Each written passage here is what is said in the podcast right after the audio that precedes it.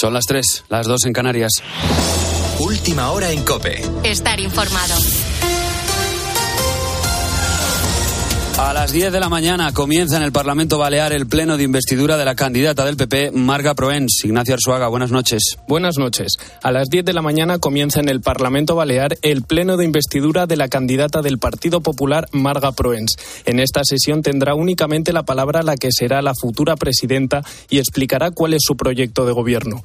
El martes, tras la intervención de cada uno de los grupos, se llevará a cabo la primera votación, en la que a Proens solo le sirve la mayoría absoluta. En el caso de no conseguir este objetivo, tendrá que esperar 48 horas para que la abstención de Vox haga posible su investidura por mayoría simple. Por lo tanto, el próximo 6 de julio, Baleares tendrá nueva presidenta. Eso en el archipiélago, mientras que Murcia todavía no tiene fecha para el Pleno, pero todo hace indicar que tendrá lugar esta semana. Hoy, de hecho, se reúne la Junta de Portavoces para fijar fecha. Pablo Pujol. Con 21 escaños, a dos de la mayoría absoluta, el Partido Popular de la región de Murcia se siente legitimado para gobernar en solitario sin Vox. No obstante, el pasado viernes, su portavoz en la Asamblea Regional, Joaquín Segado, confirmaba en COPE que hoy mantendrán contactos con la formación de Abascal. Según sus palabras, los populares ofrecerán a Vox un acuerdo programático, aunque sin intención de repartir sillones. Según ha señalado el portavoz, el acuerdo es posible. Tras la reunión de la Junta de Portavoces, la presidenta de la Asamblea, Visitación Martínez, dará a conocer la fecha del debate de investidura. Se espera que sea durante esta semana, incluso durante el fin de semana, con la intención de que no coincida con el inicio de la campaña electoral. Aunque te recuerdo que desde Vox aseguran que no iban a votar a favor ni a abstenerse en caso de que el candidato fuese Fernando López Miras. Mientras tanto, España asume por quinta vez en su historia la presidencia de turno de la Unión Europea y lo hacemos con la incógnita de qué gobierno la va a concluir, ya que las elecciones del 23 de julio podrían suponer un cambio en el Ejecutivo. Algo, en todo caso, que no parece preocupar demasiado en Bruselas, como ha explicado en COPE Ramón González Bernal, experto en asuntos europeos y diplomacia comunitaria. No hay una preocupación eh, directa o desde luego eh, si la hay no es algo que vaya a expresar eh, Bruselas de una forma de una forma obvia. Yo creo que están centrados desde luego en que la presidencia salga bien, en que se siga con el ritmo habitual regulatorio, pero no es algo que vaya, que vaya a indicarse desde la Comisión. Con la fuerza de ABC. Cope, estar informado. Y terminamos un fin de semana que nos ha dejado lamentablemente nuevos casos de violencia machista, tanto en Cáceres como en Pamplona. El primero ocurría el sábado en la capital navarra, cuando un hombre acababa con la vida de su socia y pareja sentimental en el bar que ambos regentaban. Después confesó los hechos ante la policía. Este domingo, centenares de personas se han concentrado frente al ayuntamiento de Pamplona para expresar su repulsa a este crimen machista. Escuchas los aplausos con los que se rompía ese minuto de silencio. Y además, este domingo la Guardia Civil ha detenido a un hombre en Cáceres por un presunto delito de violencia de género después de que sus vecinos dieran el aviso de que una mujer, con un golpe en el ojo, se encontraba vagando por las calles cargada con una maleta y con un niño. Los agentes se desplazaron al domicilio de la víctima, que se negó a abrir la puerta, habló con ellos a través de una ventana y negaba cualquier agresión por parte de su pareja. Incluso manifestó que este no se encontraba en Cáceres. Después, ya previa autorización judicial, varios guardias civiles accedieron a la vivienda, registraron todas las estancias de la casa y hallaron al presunto maltratador escondido en el interior de un armario, camuflado entre maletas. Por último, esta noche se ha detenido a un hombre en Salou, en Tarragona, como presunto autor de otro asesinato machista. Los agentes se han encontrado a una mujer tendida en el suelo, ya sin vida, con un hombre a su lado que tenía heridas provocadas por sí mismo. El hombre, como te digo, ha sido detenido y trasladado a dependencias policiales donde se encuentra en estos momentos. Tienes más información en cope.es y ahora sigues en la noche de Cope con Adolfo Arjona. Cope, estar informado.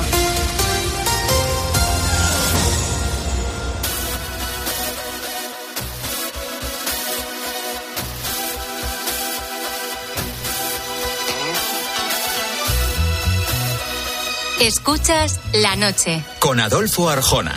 Cope, estar informado.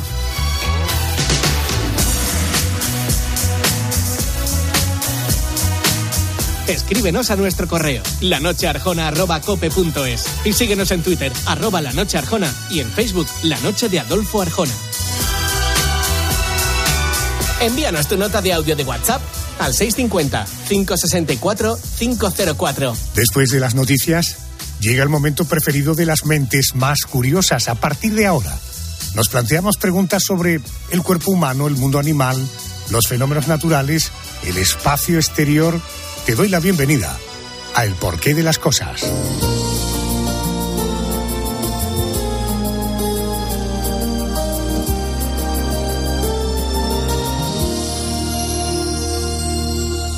Es fan the sun most of the time. And the feeling is laid back.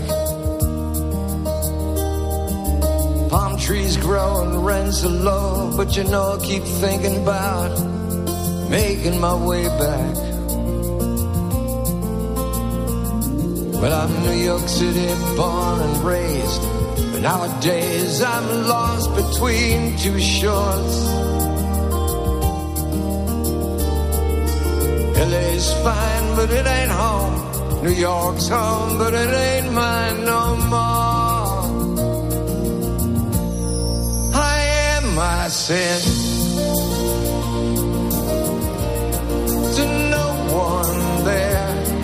Como si fuera esto un cuento de hadas, el estudio se ha llenado de pequeñas luces flotantes. Cientos de bombillitas flotando qué digo cientos de bombillitas? No son bombillas, son bichos, insectos, bichos de luz o también conocidas como luciérnagas. Eh, siempre he pensado que eran una especie de una hormiga, pero de alta gama, eh, porque tiene alas que le permiten volar, tiene luces que le permiten iluminar, pero resulta que no, que no es una hormiga, que es otro tipo de insecto que te va a desvelar nuestro invitado. Pero la gran pregunta a la que queremos dar respuesta es, ¿por qué brillan las luciérnagas? Voy a preguntarle a un doctor en biología, es vicepresidente de la Asociación Española de Entomología, ya sabes, es la rama de la zoología que se ocupa del estudio científico de los insectos. Es el doctor José María Hernández. Muy buenas noches y bienvenido a COPE. Hola, muy buenas noches, Adolfo. José María, ¿exactamente qué tipo de insecto es una luciérnaga? ¿Quizá un escarabajo? Eh, efectivamente, las luciérnagas son un, pertenecen a un orden de insectos al más numeroso, que es el de los escarabajos o coleópteros, eh, como se conoce científicamente. Concretamente, todas las luciérnagas pertenecen a una familia, que es la familia Lampididae o Lampididos en lenguaje común que tiene por cerca de 2.000 especies en todo el mundo. Oiga, eh, ¿qué zona del cuerpo es exactamente eh, la que le brilla y por qué? Es decir, ¿a qué se debe esa luz? Pues la zona concretamente es curiosa porque es un órgano que está en la parte ventral, en la parte de abajo de los tres últimos segmentos abdominales, del final de su abdomen. Y, ahí, en ese órgano, es donde se emite esta luz mediante un fenómeno que se conoce como bioluminiscencia o emisión de luz de forma biológica. Vaya, Esta, este fenómeno, ya digo que es bastante curioso, es a partir de una molécula especial, un pigmento que se llama luciferina, Fíjate que nombre además más, más gracioso, luciferina, se deriva de Lucifer, de demonio, pero esto de, es una luz como muy fantasmagórica, así verdosa, así. Nuestros oyentes que han visto luciérnagas, que supongo serán bastantes, están, están o acostumbrados, como diremos, como diremos más adelante cada vez menos, pero es como digo, le sonará que es una luz así como verde mortecina y también por su asimilación con el fuego, de ahí viene el nombre de luciferina y la asociación con el infierno. Pues como te decía, fíjate, esta molécula, la luciferina, que es un pigmento, cuando hay oxígeno, cuando la luciérnaga introduce en este órgano oxígeno, gracias a una a una otra molécula, una enzima, la luciferasa, lo que hace es producir una reacción química que produce luz fría, es decir, no emite apenas calor, muy poquito, un 1 un 2% de la reacción se transforma en calor y el resto es luz fría, que es esta luz que, emiten estos curiosos insectos. Eh, eh, José María, eh, ¿se sabe por qué deciden encenderse y apagarse? Sí, sí, se sabe bastante bien porque se han hecho bastantes estudios, aunque es posible que haya alguna otra razón secundaria, pero desde luego la razón fundamental eh, es la reproducción, es el reclamo sexual. Es decir, los dos, los dos en la mayoría de las especies de luciérnagas, las dos, los dos sexos emiten luz y se establece una especie de diálogo que es el que nos resulta tan espectacular por la noche, donde los machos reconocen a las hembras a través del tipo de luz y de los destellos, de las ráfagas que se emiten. Ellos, los machos, que tienen alas, como bien decías al principio, van volando y emitiendo unas secuencias de luz que motivan a las hembras para a su vez emitir otras, otros destellos también característicos. Los machos, fíjate, pueden llegar a reconocer o a identificar esa luz hasta decenas de metros de distancia.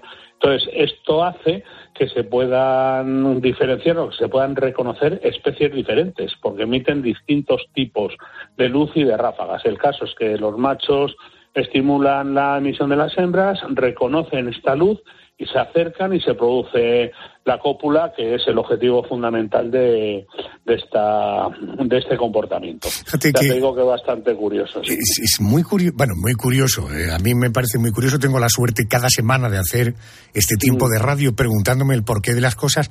Todas las especies, incluida la especie humana, tiene un sentido básico, fundamental, que condiciona todo lo demás, que es la procreación. El perpetuar la especie es para lo que hemos venido a- aquí a este mundo. Oiga, leí hace algunas semanas eh, eh, que les podría estar afectando eh, la contaminación lumínica, que la creciente contaminación lumínica puede llevar a las luciérnagas incluso a la extinción, ya que el brillo de las hembras queda eclipsado por la luz ambiental para atraer a los machos a la hora de reproducirse. ¿Esto puede llegar a ocurrir? Eh, efectivamente, efectivamente. No sabemos, es un hecho, que como otros muchísimos insectos, eh, estas poblaciones están en declive. Ya digo que no es algo exclusivo de las luciérnagas, pero a falta de bastantes estudios científicos, porque esto está siendo demasiado rápido, lamentablemente, pero sí parece ser que esta contaminación lumínica, este exceso de luz ambiental, eh, es lógico además, eh, interrumpe este diálogo que comentábamos antes. Pues es fácil imaginarse lo que era un parque o una zona eh, ajardinada o el campo en plena noche hace unos años y lo que ahora representa un parque urbano y muchísimas zonas agrestes, muchísimas zonas que están fuera de las ciudades eh, con la contaminación lumínica que hay ahora. Con, ese, con esa intensidad de luz, un brillo tan apagado como el de una luciérnaga es más difícil de ver por nosotros y desgraciadamente por los machos y las hembras intervienen en este juego sexual. Entiendo. En cualquier caso, no será, muy posiblemente no es el único. ¿eh? La destrucción del hábitat que es algo común para todas las especies, no solo los insectos, el ser humano destruyendo eh, entornos y destruyendo sus hábitats naturales, el cambio climático, incluso fíjate, hasta en algunos países hay turismo luciernaguero, es decir, excursiones que van a ver luciérnagas, porque como cada vez quedan menos, eh, cada vez es más exótico. Eso mal gestionado también produce daños a las poblaciones. Es decir, es un cúmulo de circunstancias que amenazan seriamente las poblaciones, donde la contaminación lumínica es una de ellas, sin duda. Eh, señor Hernández, ¿de qué se alimentan las luciérnagas? Pues fíjate, si te digo de nada, seguramente que te sorprenderías, como, como Hombre, muchos de nuestros oyentes. Después de haber hecho la carrera completa y ser vicepresidente de la asociación, no me diga usted eso. Pues bueno, es verdad en parte, solo en parte. Los adultos, la, tanto machos como hembras, generalmente no se alimentan. Es la fase larvaria, la, sabéis que los insectos tienen varias fases en su vida. Empiezan como un huevo, del huevo sale una larva y la larva se transforma en adulto. Pues en la mayor parte de especies de luciérnagas solamente se alimenta la larva, son larvas carnívoras que viven generalmente en el suelo o en el subsuelo y se alimentan de son depredadoras de gusanos, de babosas, de incluso algunas eh, presas hasta 200 veces más pesadas que ellas mismas. Y esto hace que el insecto bien alimentado, al pasar a adulto, no necesite, para el breve tiempo que, que va a vivir, no necesite alimentarse más. Hay algunas especies que aún así, sí, los machos se alimentan a lo mejor de néctar o, o de alguna algún complemento, pero ya digo que muchas de ellas, el estado adulto no se alimenta de nada. La parte de engordar la lleva la larva, que es la que es depredadora. Entiendo, eh, por tanto, entiendo que el periodo de vida de una luciérnaga debe ser muy cortito, ¿no? Eh, sí, del adulto sí, Lo, las larvas no, fíjate. Las larvas pueden llegar a vivir varios años en el suelo alimentándose, como digo, sin, ah, predando otros otros invertebrados. Dos, tres años es bastante común que, vivan las larvas de distintas especies. En cambio, el adulto, pues prácticamente, como decías antes, una vez cubierta la función de reproducirse, porque la de alimentarse ya la ha hecho la larva, muere. Las hembras, por ejemplo, suelen estar varios días, una semana o dos, hasta que consiguen encontrar compañero con este diálogo sexual luminoso una vez que lo encuentran, copulan, ponen los huevos y mueren. Prácticamente, ya digo, en unos pocos días o unas pocas semanas. Ojo, porque no es el único insecto que una vez que copula, palma. Es decir, ahí eh, mm. echan el resto y ahí se quedan tiesos, ¿no? Una manera, eh, por otra parte, muy feliz eh, de ir al otro barrio, ¿no? Oiga, para, para ¿hay, ¿hay, otros insectos en el reino animal que tengan su propia luz incorporada, como las luciérnagas, o son únicas por esa singularidad? No, no, en absoluto. Es posible que sean las más conocidas e incluso, por supuesto, las más románticas, porque lo que era un campo iluminado, digo era porque desgraciadamente cada vez es más difícil verlas, pero lo que era un campo iluminado de estas luciérnagas, estar sentado a principios del verano en, eh, en el campo y ver este baile de pequeñas lucecitas era realmente no solo romántico, espectacular.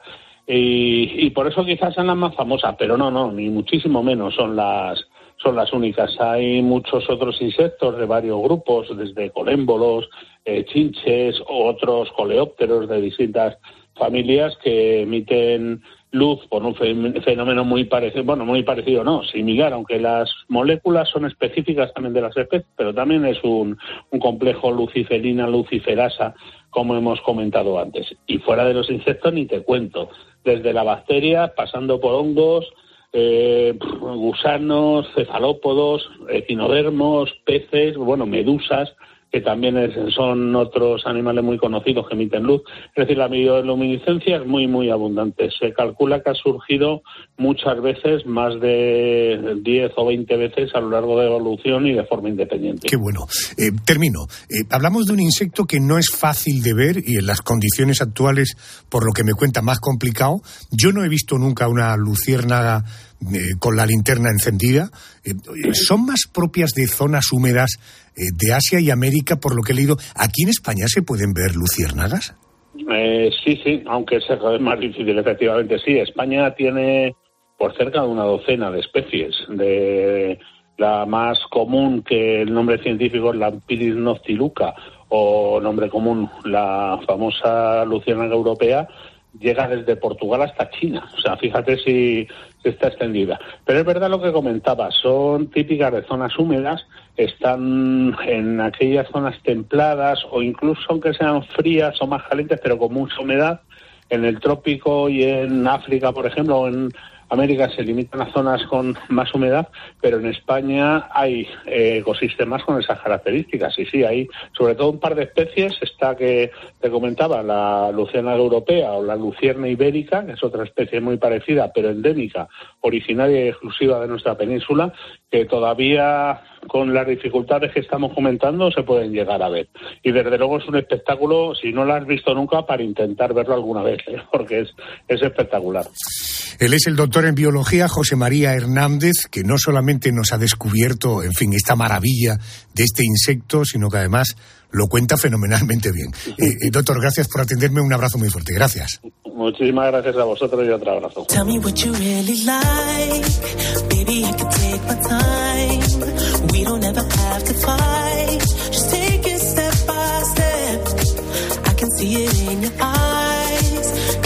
tell me lies.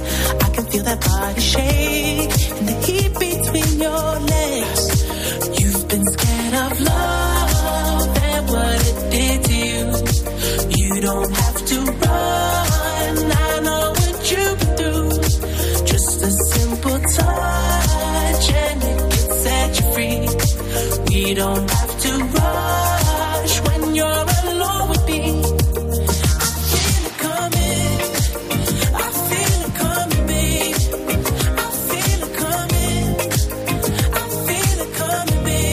Ahora quiero que pienses en nuestra galaxia, en la Vía Láctea.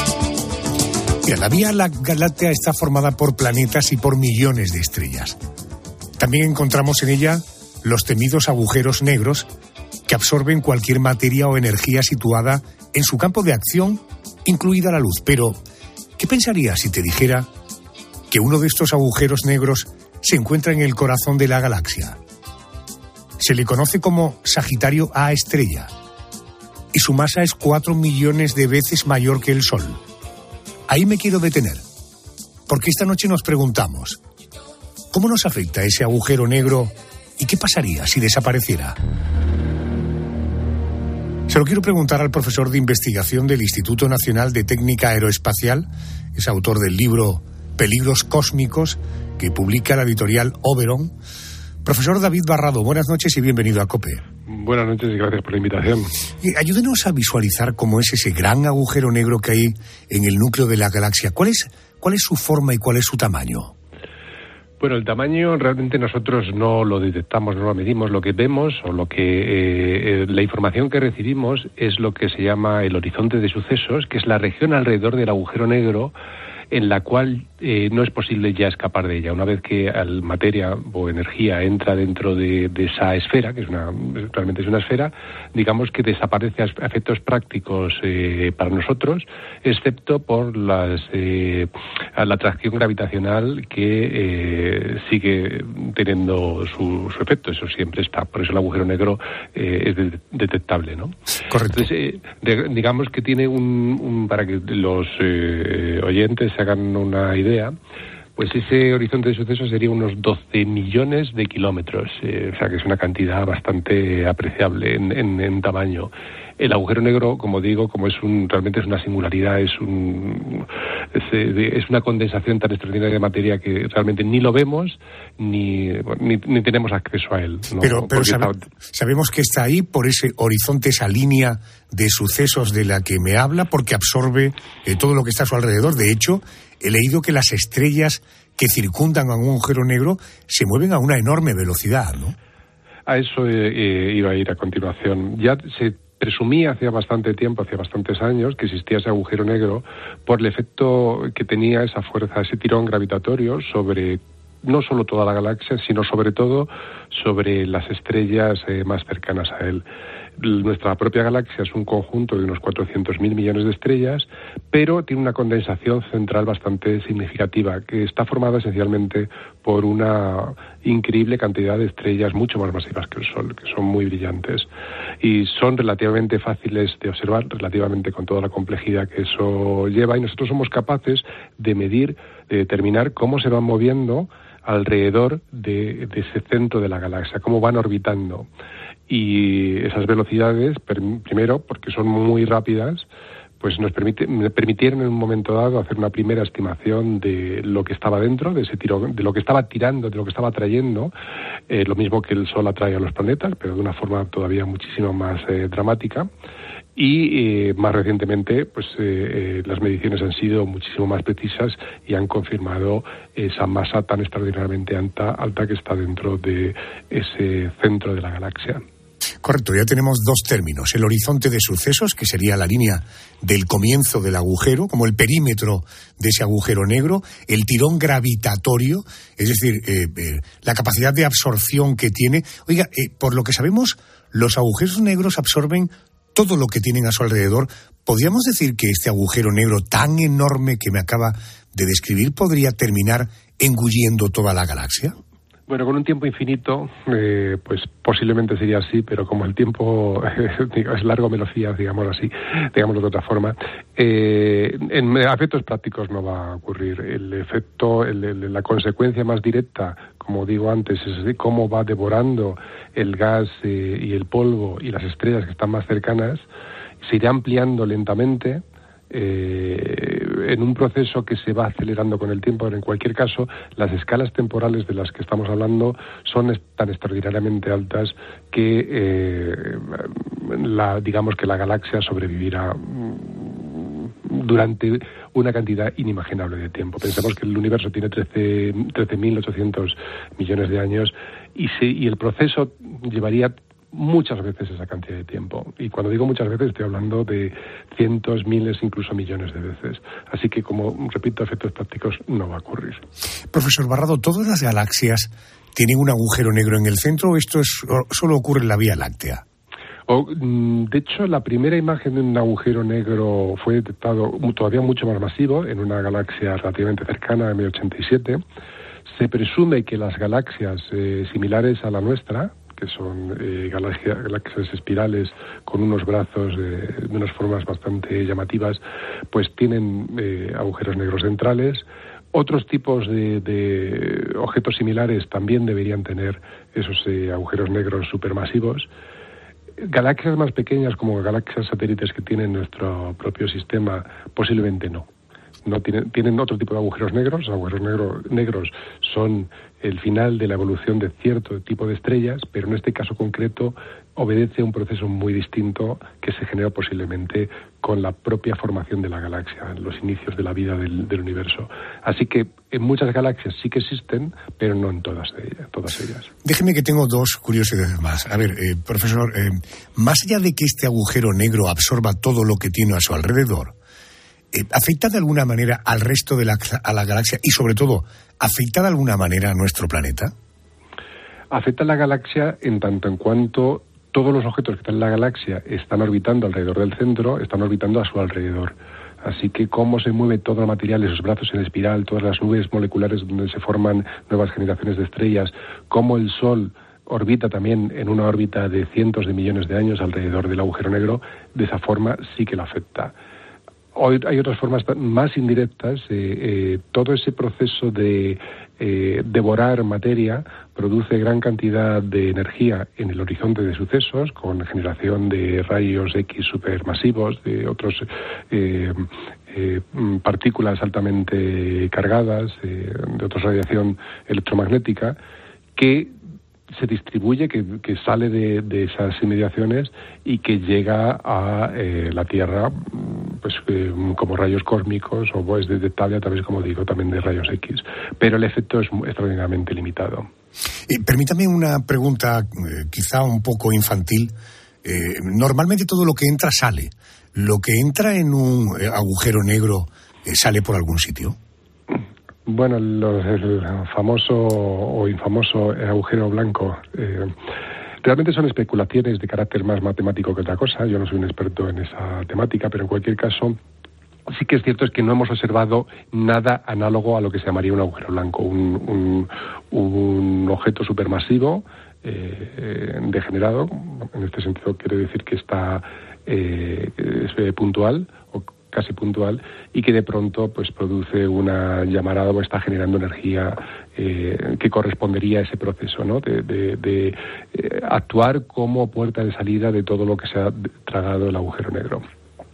Cierto es que, por ejemplo, eh, el conocido físico Hawking sí predijo que podía haber lo que se llama radiación Hawking, que se emitiría en ese horizonte, horizonte de sucesos, que sería producto es una, teoría bastante compleja, sería producto de la propia desintegración lenta del agujero negro. Esto es que el agujero negro iría perdiendo masa a la vez que está absorbiendo masa externa por procesos bastante complejos, iría eh, emitiendo radiación eh, en su eh, borde exterior y eventualmente en un proceso extraordinariamente largo terminaría por desaparecer.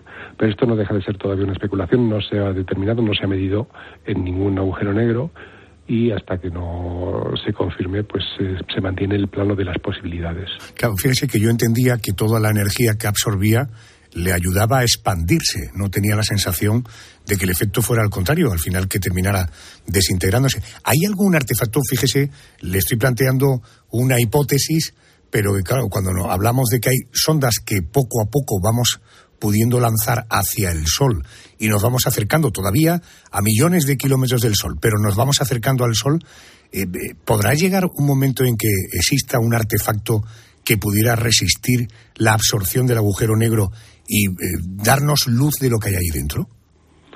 Bueno, primero, no tenemos, no es que una cuestión de que no tengamos tecnología para mandar algo al, al, agujero negro central. De hecho, la distancia es tal que tardaríamos eh, decenas de miles de años, eh, a ver si lo digo bien, eh, decenas de miles de años en llegar a la velocidad de la luz. Con lo cual, desde el punto de vista mm, teórico, está a una distancia prohibitiva a escala humana.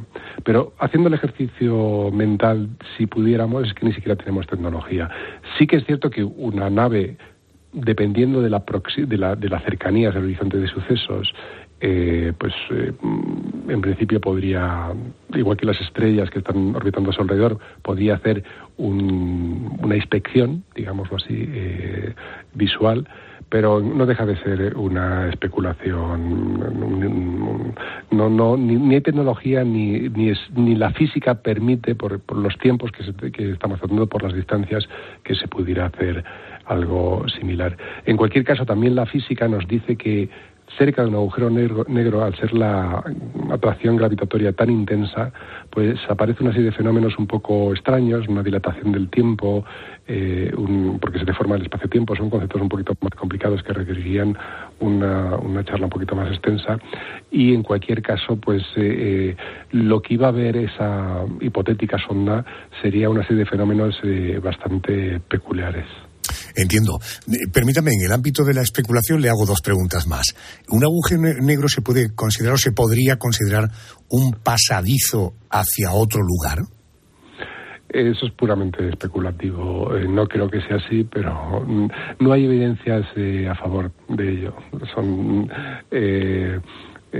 mm, especulaciones de carácter matemático o incluso de carácter literario, si hablamos de ciencia ficción.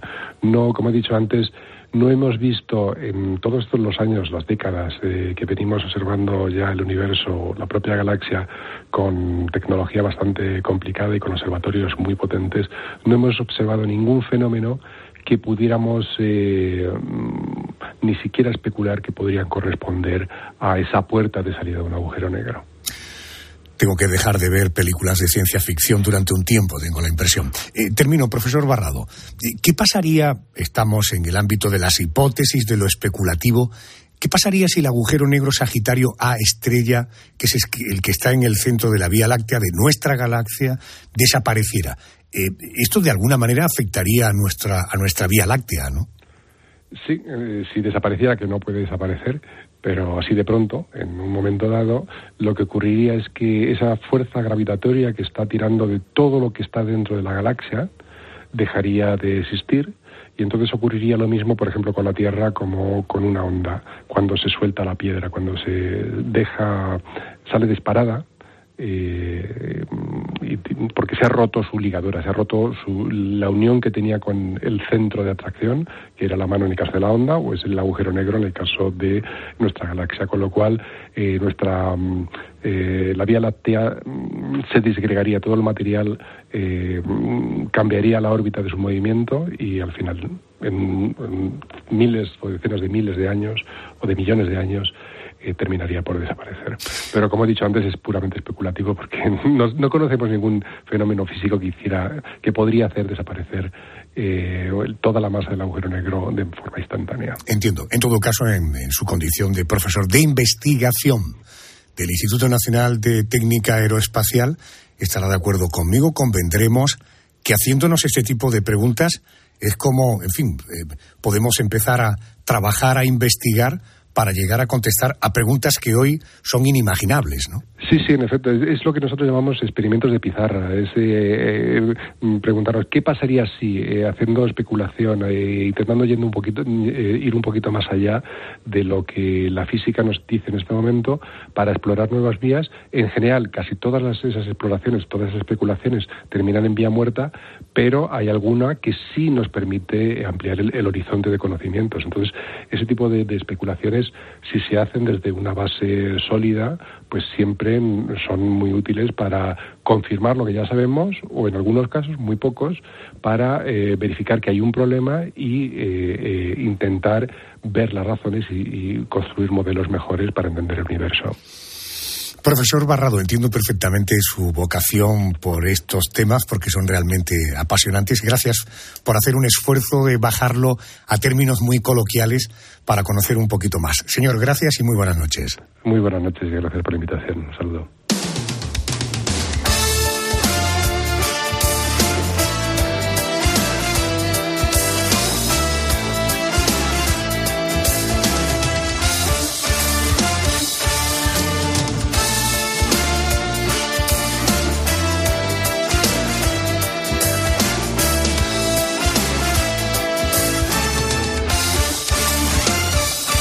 Dicen que tienen un oído muy fino, que son capaces de nadar a 40 kilómetros por hora, que para refrigerarse abren la boca, una enorme boca cargada de afilados dientes y que hacen algo parecido a llorar.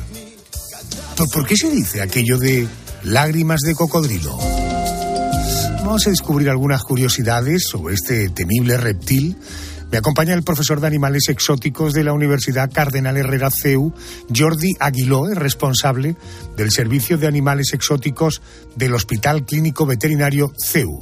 Querido Jordi Aguiló, muy buenas noches, bienvenido a COPE. Buenas noches, Adolfo. Buenas noches. Oiga, ¿dónde viven los cocodrilos? ¿En qué entornos y en qué zonas del mundo los podemos encontrar? Mira, los cocodrilos viven eh, siempre ligados a entornos acuáticos, véase sobre todo ríos, aunque existe también una especie de cocodrilo marino en Australia, que es la única especie que habita en hábitats eh, salados. Y se puede encontrar en, los distintos continentes como América, Asia o Australia. ¿Y cuántas especies de cocodrilos hay y cuál es la más espectacular? Digo, por ejemplo, por su tamaño. La familia Cocodrilia, taxonómicamente se llaman los cocodrilianos, eh, se compone de 23 especies de los cuales podemos decir que el más grande es el cocodrilo marino de Australia, que puede llegar a pesar 1.500 kilos y medir hasta 6 metros. ¡Qué barbaridad! 1.500 kilos y 6 metros. Eh, Jordi, ¿cómo es la vida del cocodrilo? ¿Dónde, cómo y cuándo duerme? ¿Cómo se relaciona eh, con otros animales? ¿Cómo es su día a día? Bueno, pues Adolfo, los, como hemos dicho, los cocodrilos viven en entornos acuáticos eh, y tienen pues la vida propia de un reptil. La vida propia de un reptil viene marcada por su dependencia del, calor externo. Los reptiles no pueden generar calor, por lo tanto siempre tienen que estar eh, buscando el calor. ¿Dónde lo buscan? Pues en el sol. Entonces, durante el día están mucho más activos y durante la noche están mucho más quietos y siempre buscando el calor para poder em, moverse, cazar, etcétera. Qué bueno. Eh, ¿De qué se alimenta un cocodrilo en su hábitat natural? Es decir, ¿cómo atrapa a su presa y cómo la ingiere?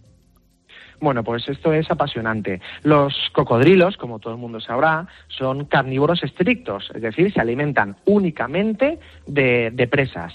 ¿Qué tipo de presas? Pues esto va a variar en función del tamaño del animal. Animales más pequeños, a lo mejor cazan peces, animales o animales más grandes pueden llegar a a, cazar presas enormes. Yo creo que son bien conocidos, por ejemplo, los cocodrilos de africanos que acechan a, los ñus a cuando intentan cruzar los ríos y pueden llegar a, cazar animales tan grandes pues como venados o ñus. Ah, eh, cuando están en cautividad, ¿qué se le da de comer a un cocodrilo? Eh, los parques zoológicos que albergan cocodrilos se suelen alimentar siempre pues también con, animales con presa, es decir, pues con pollos o con conejos, siempre presa muerta, ¿vale? Tienen una dieta controlada y muy estricta para cumplir todas sus necesidades, siempre con una supervisión de los cuidadores y de los veterinarios. Eh, Jordi, ¿es cierto que los cocodrilos tragan piedras y que eso tiene una utilidad en su organismo? Sí, por supuesto, como muchas otras especies. Las piedras les sirven para triturar la comida del estómago. Esto, por ejemplo, también lo hacen las aves. De hecho, los cocodrilos son muy parecidos a las aves. Tienen, eh, eh, tienen el mismo ancestro común. Las, lo que hacen los cocodrilos, porque un cocodrilo cuando ingiere una presa, lo que hace es la caza, pero no puede triturarla, no tiene muelas. Todos sus dientes son iguales. Entonces, ellos la cazan y dan el giro este típico que hacen los cocodrilos tan espectacular para despedazarla. Ingieren trozos de presa grande y las piedras del estómago les ayudan a triturarlas. Pero esto, por ejemplo, todas las aves granívoras, como las propias gallinas que tenemos en nuestros corrales, también ingieren piedrecitas para hacer la misma función, para triturar la comida que han ingerido previamente. Qué bueno. ¿Y cómo se mueven por el agua y en tierra firme? ¿Cuál es su agilidad en uno y en otro entorno? Bueno, pues como decíamos, son animales espectaculares. Tienen, pese a lo robustos y lo toscos que pueden parecer externamente, tienen una gran agilidad. Se han visto cocodrilos que en tierra firme pueden llevar a, moverse hasta 17 kilómetros por hora. Necesitan este tiempo de reacción tan rápido para eh, poder cazar a sus, de forma, a sus presas de forma desapercibida. De hecho, se ha visto que pueden moverse toda la longitud de su cuerpo en solo medio segundo. Esa es la agilidad que tienen en tierra. Y en agua, pues como están adaptados a, los hábitats acuáticos, son también muy ágiles y se, se mueven con mucha facilidad. Eh, ¿El cocodrilo es un animal tan peligroso como aparenta? Es decir, si yo me cruzo con un cocodrilo en su hábitat, eh, ¿mi vida podría llegar a correr peligro? Eh, los, el miedo a los cocodrilos es algo ancestral que tenemos los humanos. La razón que explica un poco este miedo es que es porque tenemos, no es lo mismo que un animal te pueda morder que un animal te pueda devorar entero. Entonces eso nos produce un miedo bastante innato. Eh, pese a ello, sí, se presentan ataques de cocodrilo en todo el planeta, pero son muy, muy, muy, muy escasos. Todos los eventos, estadísticamente, es muy raro que nos ataque un cocodrilo. Se dice, por ejemplo, que en Australia es 100 veces más fácil eh, morir ahogado que morir por un ataque del cocodrilo. Para que te hagas una idea, en Australia, desde 1971 hasta el 2004, solo se detectaron 64 ataques de cocodrilos. O, por ejemplo, en Estados Unidos, en un estudio, entre 1928 y 2005, se registraron solo 567 ataques de los cuales solo 24 acabaron, acabaron en muerte. Por lo tanto, la mortalidad, digamos, la, la, peligrosidad es baja. ¿Cómo podemos, por qué pasan estos ataques? Pues normalmente es por imprudencias humanas. Además de que cada vez más hay más interacción entre humanos, cocodrilos, pues por varias razones, como la deforestación o el turismo. Y eso hace que muchas veces los humanos pues seamos muy imprudentes. Pues por ejemplo, eh, nunca hay que darle eh, comida a un cocodrilo en, un, cocodrilo en libertad o no bañarte en un sitio donde hay cocodrilos. Un, cocodrilo es muy raro que ataque a un que ataque a una persona sin provocación previa, pero en el caso de que haya un ataque, pues sí que puede ser peligroso. Vamos a la cuestión que nos trae esta noche. ¿Por qué se dice eso de lágrimas de cocodrilo? Eh, ¿Los cocodrilos lloran? Bueno, pues esta es una historia también que, es muy interesante. Eh, bueno, la, palabra, la frase lágrimas de, cocodrilo se dice pues cuando alguien es está expresando hipocresía, de verdad. ¿Por qué pasa esto? Pues ya desde el siglo XIII hay registros pues que naturalistas detectaban que cuando los, cocodrilos ingieren sus presas parece que lloren, ¿vale? Entonces, esta, esta dicotomía de estar llorando mientras te estás comiendo una presa eh, es la que ha traído esta, esta frase de eres un poco hipócrita, ¿vale? Vale, los cocodrilos tienen, tienen lágrimas, sí, igual que, igual que muchísimos animales vertebrados, igual que nosotros, tenemos eh, glándulas lacrimales que eh, segregan lágrima. Esa lágrima tiene la función de limpiar los ojos, mantener los párpados eh, lubricados, etcétera.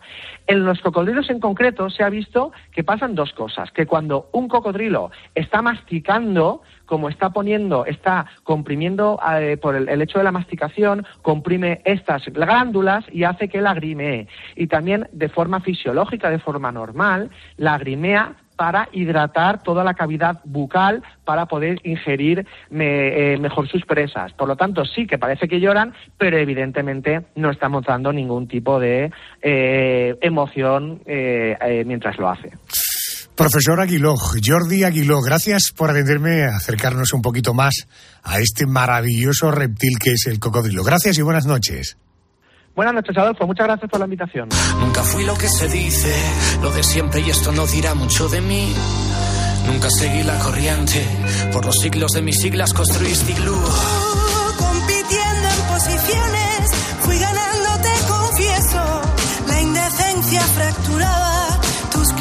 De reglamento. Se revelaron tus faltas, disparando despedidas. Me desabroché un botón conciencia Ellos son Raiden y Vanessa Martín. Bueno, a esta hora de la madrugada vamos a hablar de dos asuntos que fueron noticia una semana como la que acabamos de comenzar, pero que de esa noticia ha pasado un año, solo un año. ¿O qué barbaridad hace un año? El tiempo pasa rápido o lento para ti. Fíjate, algún empresario avispado podría abrir una discoteca y bautizarla como Downing Street, la casa, la residencia del primer ministro británico. Ojo porque eh, ha habido fiestas muchas fiestas. Hemos tenido noticias de estas fiestas durante la pandemia. Querido Andrés, siguen apareciendo nuevos vídeos que demuestran que esas fiestas se celebraron aunque el exministro británico Boris Johnson lo niega. Pues sí, el asunto no es para tomárselo a broma, Arjona, sino que se lo digan al propio Johnson, que en una semana como esta, pero de hace justo un año, y tras ser acusado de celebrar esas fiestas, tuvo que tomar la decisión de dimitir. Era el 7 de julio de 2022. Bueno, pocos días después de ese anuncio realizaba su última intervención en el Parlamento británico y dejaba una frase al más puro estilo Terminator. Este es genio y figura hasta la sepultura. Hasta la vista, baby. Eso es lo que dijo. Un año después de su dimisión, Boris Johnson sigue en el ojo del huracán por el denominado caso Partygate. Vámonos al mundo del fútbol. Un asunto que era noticia una semana, pero como esta, pero hace justo un año, es la confirmación de una noticia que el propio protagonista adelantaba a Juanma Castaño en el partidazo aquí en los micrófonos de COPE. Pues sí, el 23 de abril de 2022 el Real Betis se convertía en campeón de la Copa del Rey. Terminado el partido, durante las celebraciones, Juanma Castaño se acercaba a Joaquín Sánchez y le preguntaba si iba a continuar en el equipo. ¿Yo qué voy a hacer aquí? ¿Me voy ahí ahora? Sigues, ¿no? Empezamos a ganar. Ahora, ahora me quedo. Ahí está. Ahí está la noticia. Ahí está la declaración de Joaquín. Bueno, pocos días después, el eterno 17 del Betis lo volvía a confirmar ante la afición. Y una semana como esta, pero de 2022, el equipo lo anunciaba de manera oficial. Joaquín Sánchez fichaba un año más por el club de Heliópolis. Completaba una temporada más en el equipo de las 13 barras. Jugó su último partido oficial el 4 de junio, igualando el récord de Zubizarreta. 622 partidos en primera división. Solo dos días después se celebraba un partido homenaje con leyendas del fútbol. Allí, Joaquín se despedía para siempre del equipo de su corazón. ¡Viva el Betis! ¡Y viva la afición del Betis! Muchas gracias. Hasta siempre os quiero.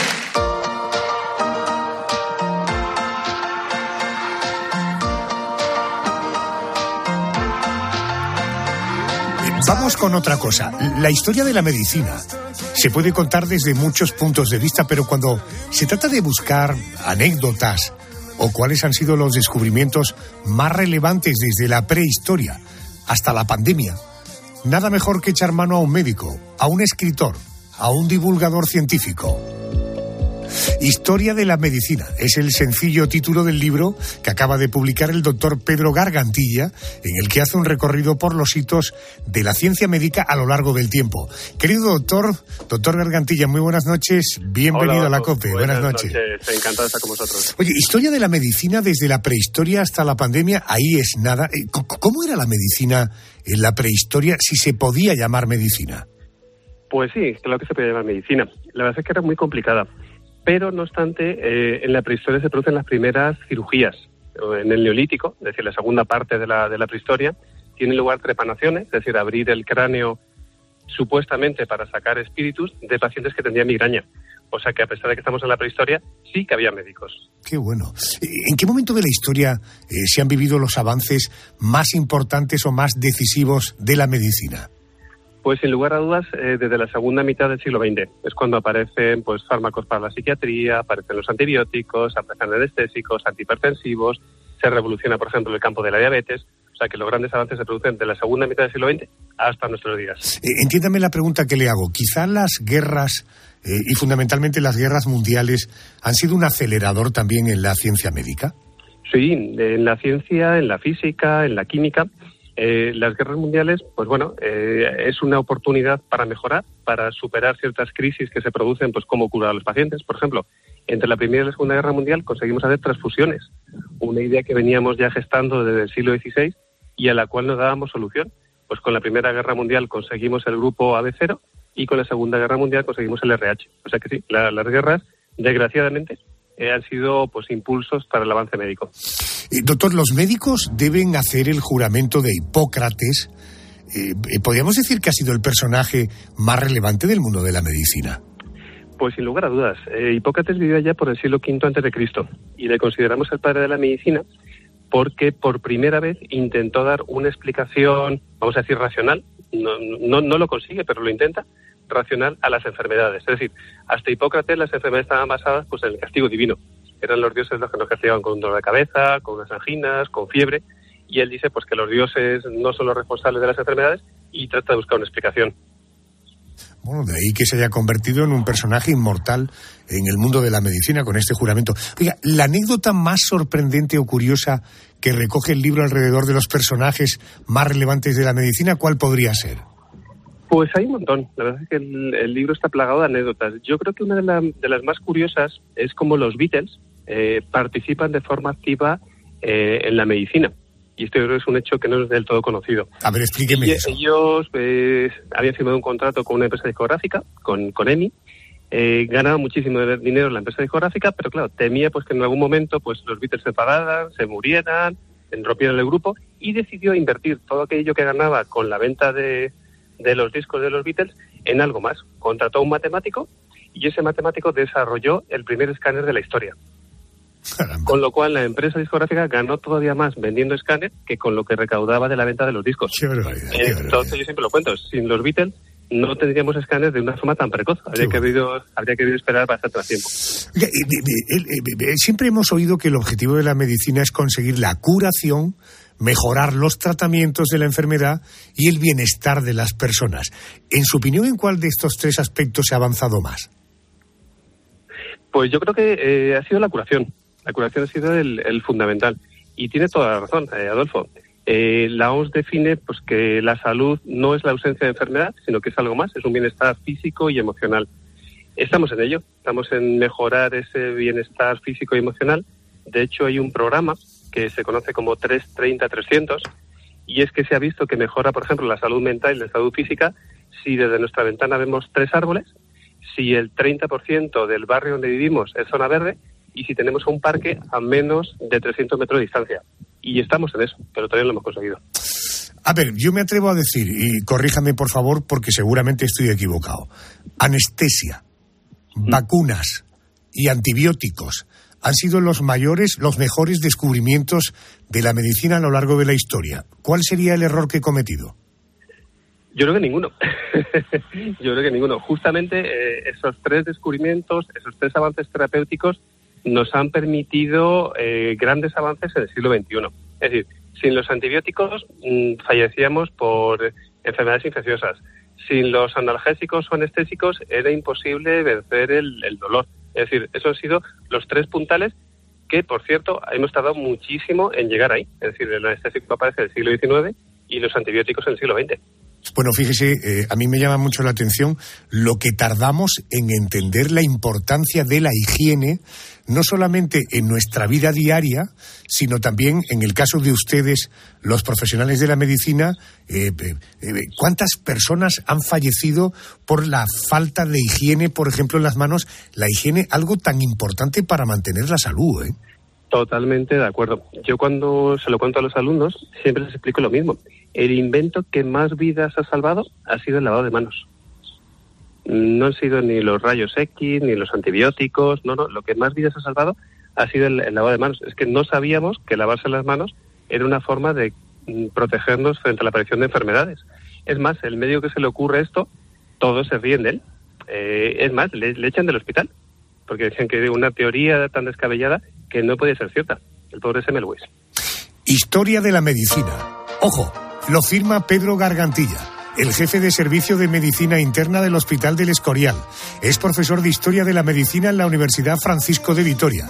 Es premio príncipe, perdón, princesa de Asturias de la Concordia en el año 2020 junto al resto de los sanitarios españoles que trabajaron en primera línea contra la COVID-19. Por tanto, doctor, primero, gracias por su trabajo y gracias por regalarnos este sencillo libro en su título, pero que recoge tanto que nos interesa. Historia de la medicina. Eh, eh, doctor Gargantilla, gracias por atenderme. Buenas Nada, noches. A vosotros, un abrazo, hasta luego. Es la sintonía del contestador del programa, la canción de tu vida. Hoy Carlos Rosada, jefe de informativos de Cope Cataluña. Arjona, tienes un mensaje nuevo. Hola, ¿qué tal Adolfo? Buenas noches y gracias por invitarme a participar en tu programa. Encantado. Y por preguntarme, pues, por las canciones, mis canciones favoritas o la canción que ha marcado mi vida. Eh, tengo muchas canciones favoritas y tengo mm, algunas canciones que han marcado también mi vida por cuestiones personales, cuestiones profesionales, momentos vividos y que cuando las oyes otra vez por la radio, pues, oye, te entra esa emoción, esos recuerdos, eh, las bailas o las talareas, ¿no? Yo soy un fan de los finales de los 70 por mi edad y también de toda la década de los 80 y el principio de los 90 han sido momentos de gran producción, de gran brillantez musical, tanto a nivel español como a nivel internacional. A nivel de España, pues oye, desde Joan Manuel Serrat, pasando por Alaska, Gabinete Caligari, Los Secretos, Duncan Du, en fin, cantidad, cantidad, cantidad de grupos que, que me han gustado mucho, Loquillo, eh, el último de la fila a nivel internacional, pues nada, el mítico Elton John que ha estado estos días por Barcelona, el San Jordi, llenando y, que está un pletórico de fuerzas a pesar de su edad. Pecho Boys, Spandau Ballet, en fin, un sinfín de artistas que todos ellos por un motivo o por otro, pues bueno, mm, han marcado como, como digo, una época y han marcado, están marcando mi vida cuando escucho sus canciones, ¿no? De todas las que me quedaría en estos instantes, pues mira, eh, estaba dudando entre la de Gloria Gaynor, Sobreviviré, eh, alguna de Alaska, todas de Alaska me gustan mucho, también de Gabinete, pero al final he escogido una con la que me lo he pasado muy bien cuando era más joven y salía a bailar, eh, la mítica Donna Summers y una de sus eh, canciones eh, favoritas, se llama Let's Dance. Eh, en fin, aquí queda mi, mi, elección, Let's Dance de Donna Summers, mi canción favorita. Adolfo, gracias, muchísima suerte y adelante. Gracias, Carlos.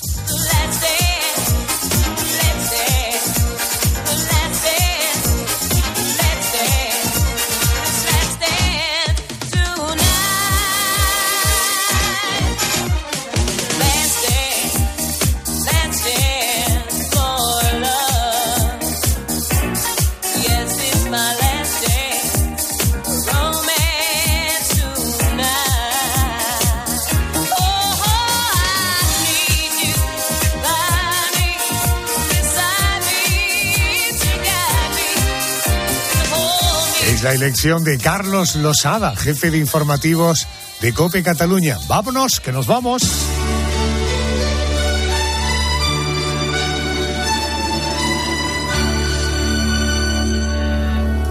Pero la radio continúa. Boletín de las 4, 3 en Canarias, poniendo las calles. Herrera en Cope. La radio, 24 horas al día, 7 días a la semana, 365 días al año. Gracias por elegir a Cope. Hasta la semana que viene. Chao, chao. ¡Eh!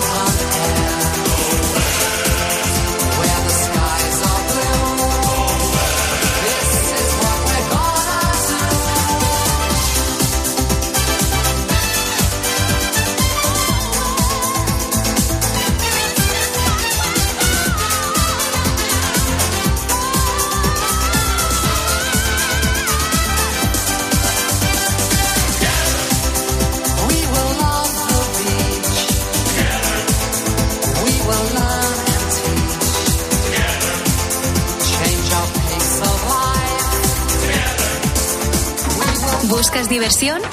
Bueno, vamos a ver estudio. Cuidado, cuidado, cuidado, cuidado. cuidado. La Universidad de Friburgo asegura que el 56 cerito barra cerito de la humanidad está enamorada en secreto de alguien cercano que jamás lo sabrá. A las 10 de la mañana la tienes asegurada con Carlos Herrera en Herrera en Cope. Ay, pues yo sí. ¿Qué opináis? ¿Sí? Yo no. Ah, ¿será de mí? No. Yo sabía que no. Yo no estoy enamorado de nadie. Escucha Herrera en Cope, de lunes a viernes de 6 a 1 del mediodía, con Carlos Herrera. ¿Y ahora qué? Ahora, máster universitario en Radio COPE, organizado por la Fundación COPE y por la Universidad San Pablo CEU, con un año de prácticas remuneradas. Porque la radio en la que crees es la radio en la que puedes aprender junto a los comunicadores líderes. Fórmate a su lado como periodista 360. ¿Por qué hay que atender ese dato? Porque ahí se engloban todos los... Dato fundamental para entender el viraje de la política. Empezó el partido, Albert. Sí, ha arrancado el partido. Máster universitario en Radio COPE. La radio en la que crees es la radio que te hará crecer. Infórmate en fundacioncope.com y en el 91 828 39 30. Síguenos en Twitter en arroba cope y en facebook.com barra cope.